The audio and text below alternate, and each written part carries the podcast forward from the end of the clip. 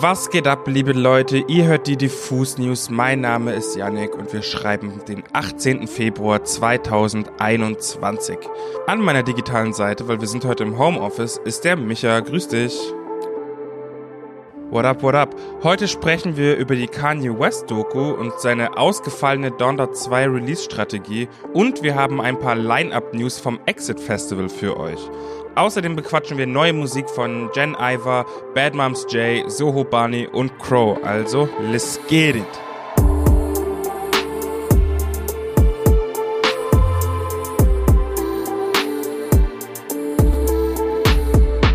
Habt ihr schon mal inmitten einer alten Festungsanlage zu euren Lieblingsacts aus aller Welt abgefeiert? Wahrscheinlich eher nicht, aber vielleicht ist das ja auch ein Punkt, den ihr zu eurer Bucketlist hinzufügen und im kommenden Sommer dann direkt auch abhaken könnt, denn da findet das Exit Festival im serbischen Novi Sad statt. Seit 2001 kommen hier jedes Jahr Tausende von Musikfans zusammen und verwandeln das Gelände um die Festung Petrovaradin in einen gigantischen Dancefloor. Bespielt wird dieser von einigen der größten Elektro-Acts unserer Zeit, genauso sind aber auch Rock- und Hip-Hop-Größen am Start. In diesem Jahr wussten wir bisher nur von Auftritten von Nick Cave and the Bad Seeds sowie Minimal Techno DJ Boris Brecher. Jetzt gibt's aber ganz frisch eine neue Rutsche von angekündigten Shows. Ganze 60 neue KünstlerInnen haben die Veranstalter heute bekannt gegeben. Die alle hier runterzubeten würde den Rahmen ein bisschen sprengen, aber ich habe mir mal ein paar Highlights rausgepickt. An ganz großen Namen sind seit heute Calvin Harris und James Arthur bestätigt. Außerdem können wir uns auf massig spannende alternative Dance Acts freuen, zum Beispiel Zoo, Honey Dijon, Monolink und Chaos. Gerade letztere sind ja mit ihrem Song Tonight im letzten Jahr komplett explodiert und ich glaube, live wird der ordentlich die alten Burgmauern zum Beben bringen. Aber auch wenn House und Techno nicht so euer Film ist, werdet ihr beim Exit auf jeden Fall fündig.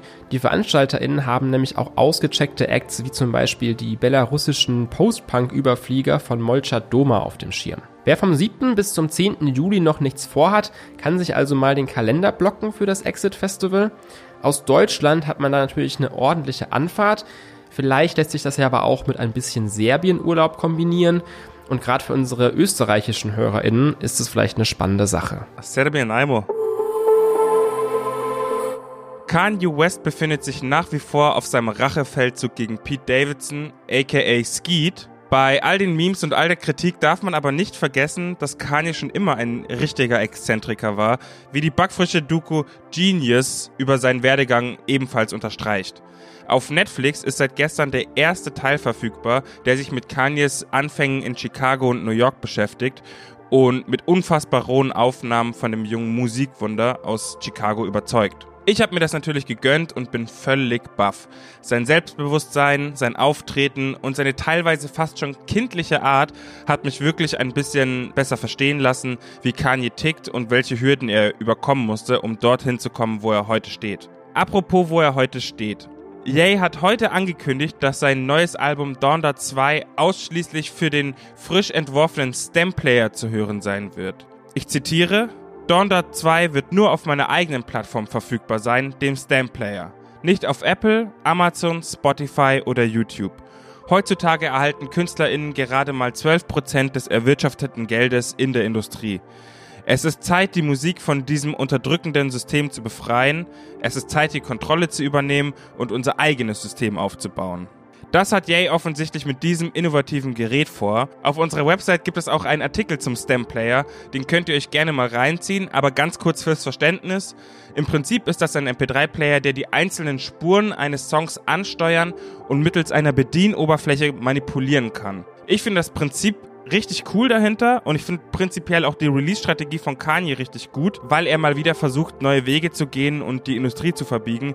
Trotzdem muss man sagen, dass 200 Euro für diesen Player und das Album schon ziemlich happig ist, aber wir werden sehen, ob das Album tatsächlich nächste Woche rauskommt. Wie immer bleibt es spannend mit Yay, aber wie gesagt, wir werden sehen, nächste Woche vielleicht Donda 2. Gut, so viel zu Kanye und Donda. Donda, Donda, lass uns jetzt zum Release-Radar kommen. Dann lass uns direkt starten und zwar mit Crow. Der meldet sich nämlich mit seiner ersten Solo-Single in diesem Jahr zurück. Nachdem sich der Wahlbalinese zwischen True und der neuesten Platte Trip relativ viel Zeit gelassen hat, geht's aktuell wieder ziemlich Schlag auf Schlag. So hat Crow zuletzt mit viel Tamtam -Tam das zehnjährige Jubiläum von seinem Durchbruchshit Easy in Form von allerlei Remixen gefeiert. Außerdem gab's dann noch die wunderschöne All-Star Collab Ich liebe, auf der hat Crow Seite an Seite mit Mayan, Edosaya und Bad Chief performt. Ja, und jetzt ist Crow eben mit neuem Solomaterial zurück. Ja heißt die neue Single und kommt direkt mit einem von ihm selbst gemalten Artwork daher. Musikalisch klingt das für mich nach ewigem Sommer auf Bali, richtige Tropeninsel-Vibes, die da aufkommen und auch ziemlich dancy die Nummer. Passend zu diesem unbeschwerten Sound ist ja inhaltlich eine ganz leichtfüßige Liebeserklärung. Crow drückt da seine Gefühle für eine andere Person aus und findet dafür wie immer schöne Worte. Im kalten Februar hierzulande kommt der Song vielleicht noch ein bisschen früh, aber vielleicht hilft's ja, um einen schnellen Frühling heraufzubeschwören. Von warm Vibes wird's jetzt wieder ein wenig kühler bzw. bettliger, denn Takt 32 hat einen neuen Song mit Bad Moms J veröffentlicht. Der heißt Dinner Table und ist im Prinzip eine Hymne an die beiden selbst.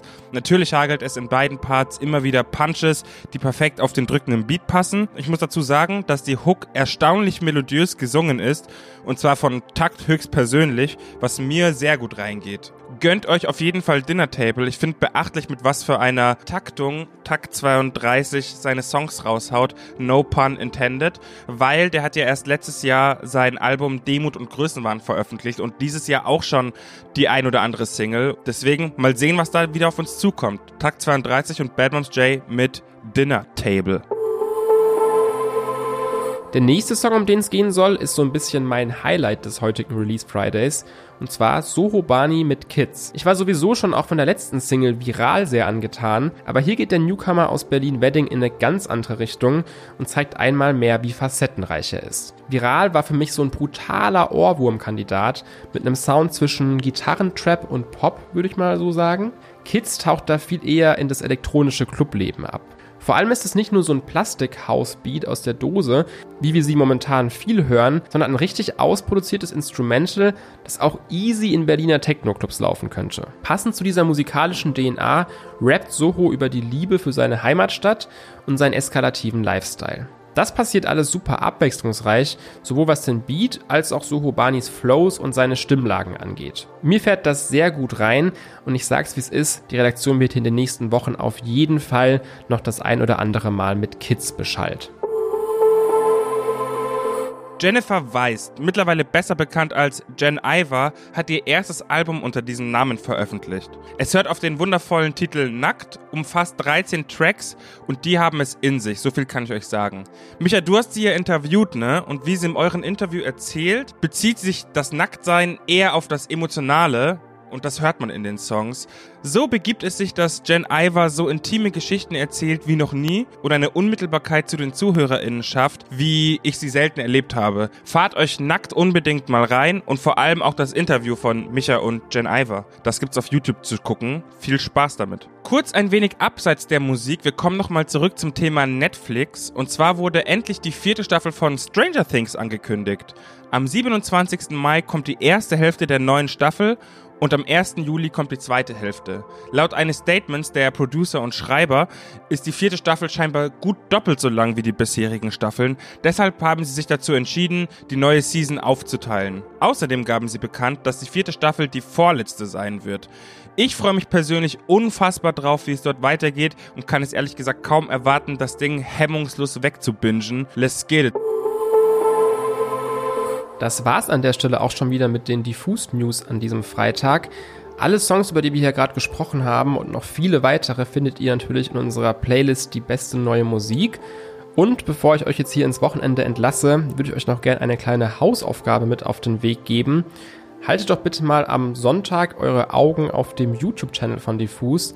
Denn da gibt's mein erstes richtiges Interview und zwar mit dem Wiener Newcomer Apollo Sissy. Der hat heute ganz frisch seine neue Single What a Pity gedroppt. Wir haben uns in der Klassik-Remise hier in Berlin getroffen und ein bisschen über diesen Song gesprochen und auch insgesamt seinen Werdegang ein bisschen beleuchtet. Hat sehr viel Spaß gemacht, ist, finde ich, auch ein sehr rundes Interview geworden. Zieht euch das gerne mal rein und ansonsten würde ich sagen, hören wir uns am kommenden Dienstag wieder. Schönes Wochenende euch.